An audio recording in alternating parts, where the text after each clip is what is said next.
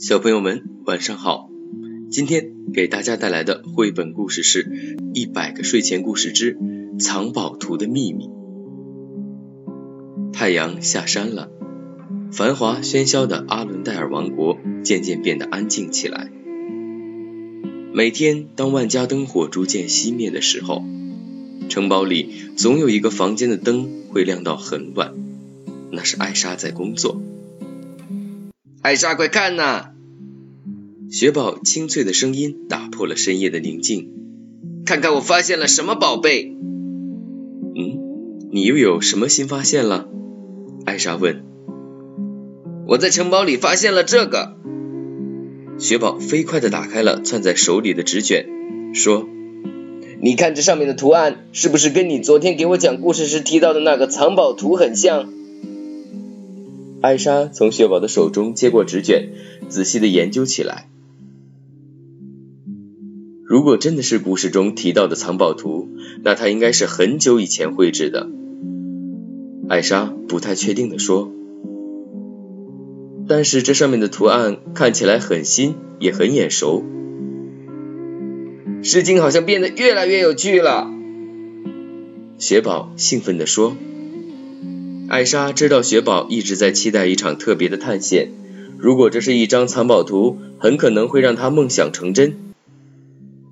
咚咚咚，门口传来敲门声，原来是安娜来了。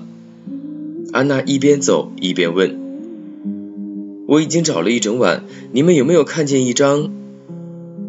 话还没说完，她的目光就停在了艾莎手里的纸卷上。雪宝一直沉浸在成功破译藏宝图的期待中，都没有发现安娜来了。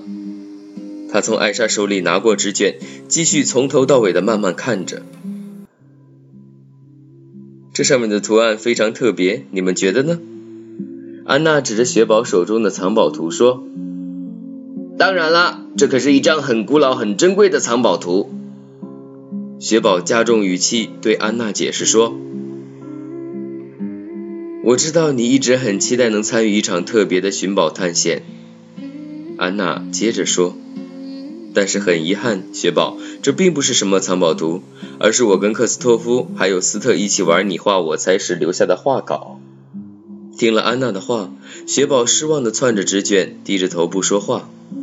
安娜轻轻拍了拍雪宝说：“虽然这不是真的藏宝图，但是我们绘画时使用的可是真正的古老的密码语。”你想不想跟我和科斯托夫一起去藏书室学习呢？雪宝的脸上又露出了惊喜的笑容，他开心地说：“太好了！如果能了解一些密码语，等我找到真的藏宝图的时候，就会破解其中的秘密啦。那样，我距离成为一名真正的探险家也更进一步了。”安娜调皮地对雪宝说：“我们还可以用密码语设计藏宝图游戏，跟科斯托夫和斯特比赛。”看看谁最先找到答案。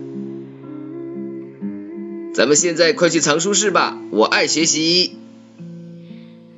雪宝拉着安娜，欢快的跑去学习了。